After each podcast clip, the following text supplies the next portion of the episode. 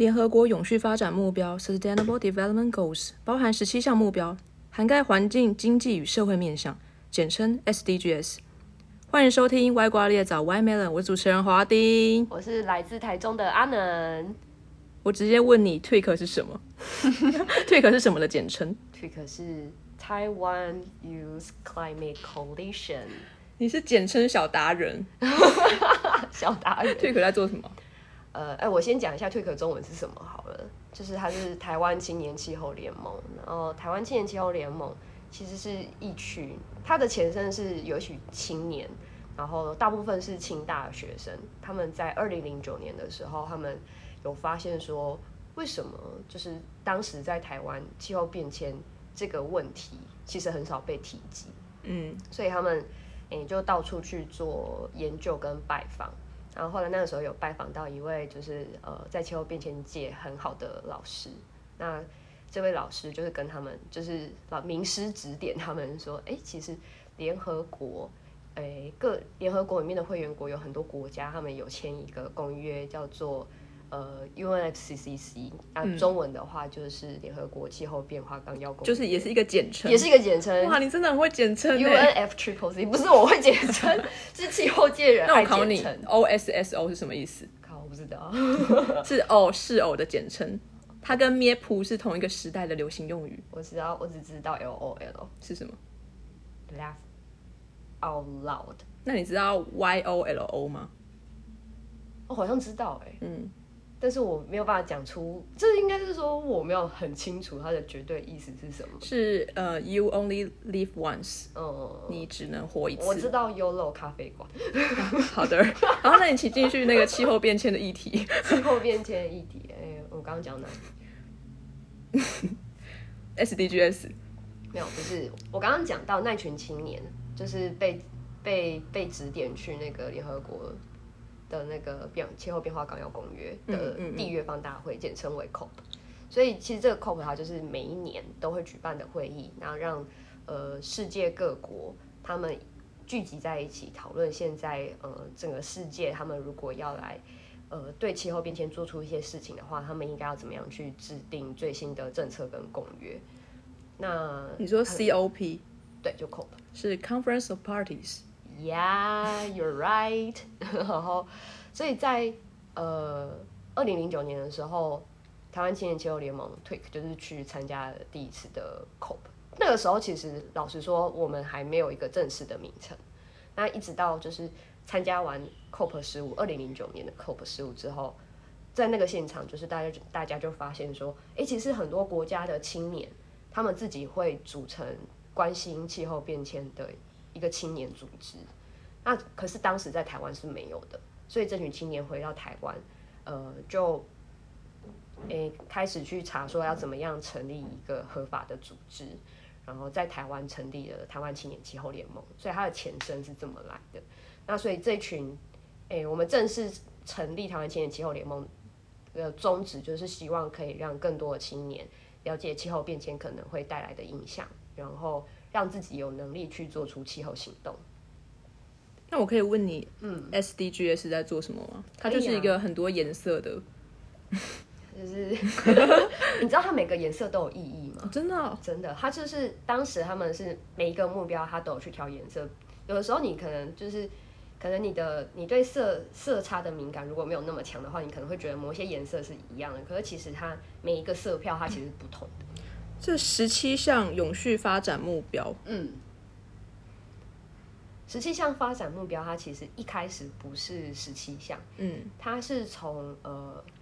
在更之前，它其实是还有另外一个前身是千禧年目标。嗯，那千禧年目标，它那个时候他们其实是有定出联合国里面他们每呃每每他们是有定期去检视他们定下的这些目标有没有做到，做到哪里，然后去检讨之后，呃，再往就是下一个地下一个呃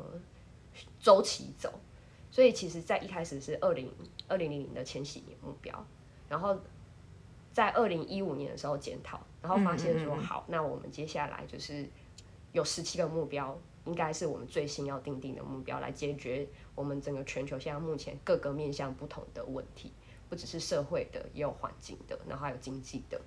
那这十七个目标在二零一五年的时候定出来，然后它的就是下一次的检核点是在二零三零年。那什么是永续发展？永续发展就是呃，为了不要在不延及后代子孙的，就是资源的缺乏的状况下，然后完就是让现有的人类可以达到就是发展有效的发展这样子。哇，你高考得分了，高考必考题。必考题那我可以问你，就是新冠肺炎它对二氧化碳嗯的影响吗？其实就是呃，因为新冠肺炎，它确实让很多不同的国家，它原本有的经济活动是停摆的，所以它也很理所当然的让整体来说，整全球的温室气体它是有下降的状况。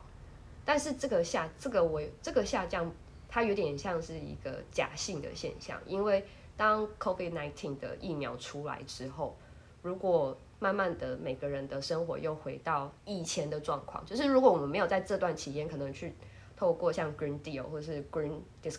Green Recovery 这样子的绿色政纲、绿色政策、绿色复兴来呃来推动我们从 COVID nineteen 的疫情影响之后到我们要恢复正常生活，中间其实它是会需要去思考，我们还要回到以前的生活，还是就是我们虽然可能达到一些就是主要的经济目标，可是我们的途径是不是是可以更友善环境的途径？这其实是呃，目前我们呃以整个全球来讲的话，欧洲已经有很多国家是要推出 Green Recovery 的这样子的政策，可是台湾目前还没有。所以其实像 Tweak 我们呃，我们去从去年开始，我们其实就有在跟一些环境团体去一起思考说，那台湾的在台湾的话，如果我们想要做绿色振兴会是怎么样？但也刚好是台湾这次受疫情的影响，嗯，其实没有那么大啦。可是绿色振兴是很多欧洲国家都现在在推出的政策，他们都有提出他们的版本。你们不是还有什么气候抗暖游行吗？对呀、它是一个呃，就是其实你要说起来的话，我们也是蛮蛮幸运的，因为在其他的国家都没有办法有那种比较大型的实体集会活动的时候，呃，刚好我们就觉得说，因为台湾是很幸，算是蛮幸运，然后也呃，但当然就是政，不管是政府跟民众都有付出很多努力。那在这样子的努力之下，让我们其实当时是在去年的九月二十七号，然后我们有跟很多环境团体，还有不同利害关系人团体，比如说农业的啊，或者是性别的，呃，关心性别的社会团体，然后我们一起就是呃从策划发想，然后到后面可能介入权实行，然后还有主持什么的，就是大家一起分工，然后由退可是去主，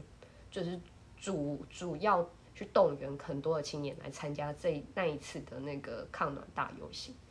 然后那次的抗暖大游行，我们其实有提出六大诉求。然后，但是因为我们是青年啊，所以我们会希望把这个活动做这个游行，就是呃做的更有青年特色。所以我们当时我们就有去想说，呃，我们想象接下来可能在不管是二零五零年以后，可能海平面上升了。那海平面上升到一定的阶段，其实像台北有些地方它就是会淹水。那我们就会想象说，好，那么假设就是，我们就设想今天我们在二零五零年以后的台湾，那大家就是当天我们，你就让呃，我们让大家就是在游行当天有个 dress code，然后每个人都会想说，你如果在穿什么？水平面下，呃，其实本来要穿泳衣，好的，然后戴蛙镜，蛙镜是一定要的。然后如果你个人就是呃可以接受的话，我就会说，那你可以穿泳衣。就是你想象你在水底下的时候，你会有什么做法？但你要穿潜水衣是可以，不过那一天就是游行穿潜水衣是蛮热的啦。哦，那天哦，那天应该很热。可是可是其实那天没有到很热，那一天如果穿潜水衣反而有好处，因为那一天其实下大雨。诶，真的蛮有趣的，所以后来大家就是一边戴花镜一边穿雨衣这样子，就是一个。那我们就把一些重要的地区，我们其实游行的路线里面，我们有把几个重要地区设为所谓的潜水点，就是我们预想说那个地方二零五零年就是大家都要去去那边，不可能是走路去的，可能就是是要潜水过去，然后它就会是一个潜水区，我们就会在那边就是喊一些口号，然后比如说环保署就是我们的其中一个点，嗯然后我们就会去请环保署，就是呃更注重现在的气候变迁相关的政策。那我想问你一个很硬的问题：什么很硬的？什么是减缓？什么是调试？好其实呃，减缓呢，一般来说就是我们现在地球上面有很多的温室气体，在我们大气层里面其实是有很多温室气体。这个温室气体的作用呢，就是呃，它会让呃太阳光照进来的能量的，就比如说像热能，它可以保留在我们的呃大气层之内，让我们地球的整体温度不会下降或是上升的很快。嗯，这是它是有它本来的功用的。可是从工业革命开始之后，这样这种温室气体越来越多，然后其中大宗就是所谓的二氧化碳。啊这样子的二氧化碳是人为制造的二氧化碳，不是一般呃自然界本来就有在循环的二氧化碳，所以导致说大气层是没有办法好好的去消化这样子突然大量出现的二氧化碳，导致说整个大气层里面的温室气体是呃一下子是越来越多的状况，然后再来就是这些温室气体变多之后，就会有更多的热能存在这个地球里面，没有办法很快散出去，导致全球暖化。那我们就希望把这个温室温室气体减少，就是我们希望人为的温室气体不要再增加了。那只要去减少这件事情，我们就会说是那个减缓，就是减缓呃全球暖化带来的效应，然后减少温室气体。减少温室气体就是减缓。可以这么说，它是应该是说减少温室气体会是减缓的其中一个作为啦，就是一个方法。对，然后是最主要的方法。嗯，这样子。那调试，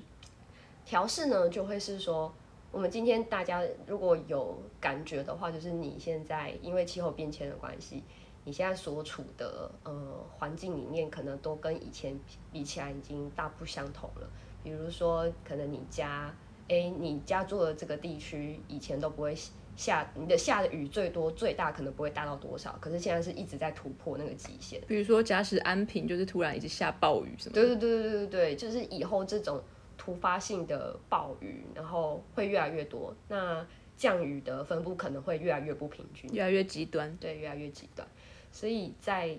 这样子的状况下，是理论上是会以后会越来越严重，因为。目前以温室气体的 减缓，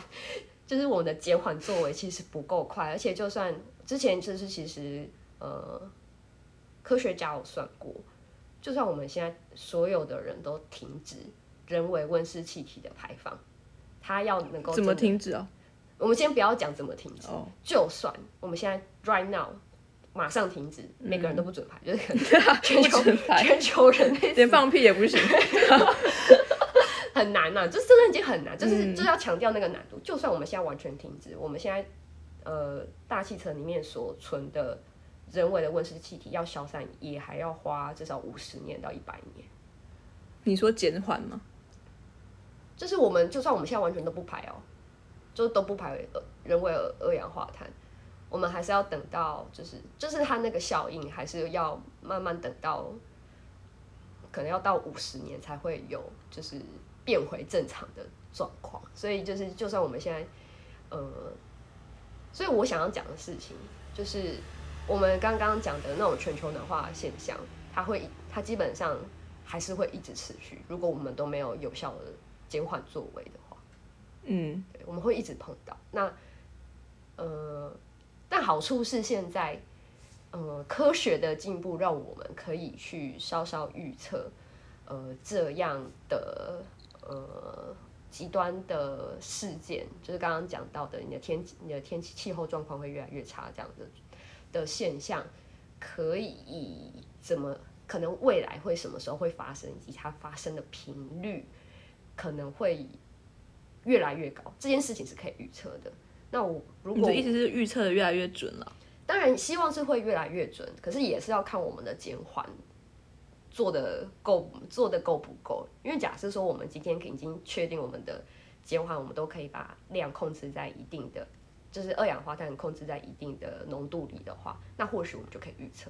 可是如果今天我们还是就是放飞自我，就是随便放、随便排、随便放，那它的那个温室气体比我们料想中累积的还多的话，那就不知道，就会更难预测。所以就是它其实要双管齐下，你你不能说你你做了调试，你就减缓这边就放飞自我，是没有办法这样子的。所以两边都要做。那调试的话，就是你先预知，你先预知减缓可能就是温室全球暖化会带来的问题，然后你先把这样可能发生的状况考虑进来，然后去做好准备，然后它可能比如说是增加你自己呃。自己的就是知识，就是可能增加更多对气候变迁相关的知识，跟它可能会对你造成什么影响，然后你去做好你目前可以做到的准备。今天节目就到这边，谢谢大家很认真的 听到这里。如果说我可能 不耐不知道还有多少人在听。谢谢退壳理事长阿能，谢嘿，你要谢谢阿丁啊。啊，谢谢华丁，大家一定要赶快去搜寻阿丁的谢谢 IG 美丽的华丁 Y Melon，然后搜寻华丁的脸书，一定要去看脸书。是我看过最漂亮的人，我也觉得。阿丁的脸书里面有很多呃阿丁面容姣好的照片，欢迎大家去按赞哦。身材也很好。好，拜拜，谢谢收听。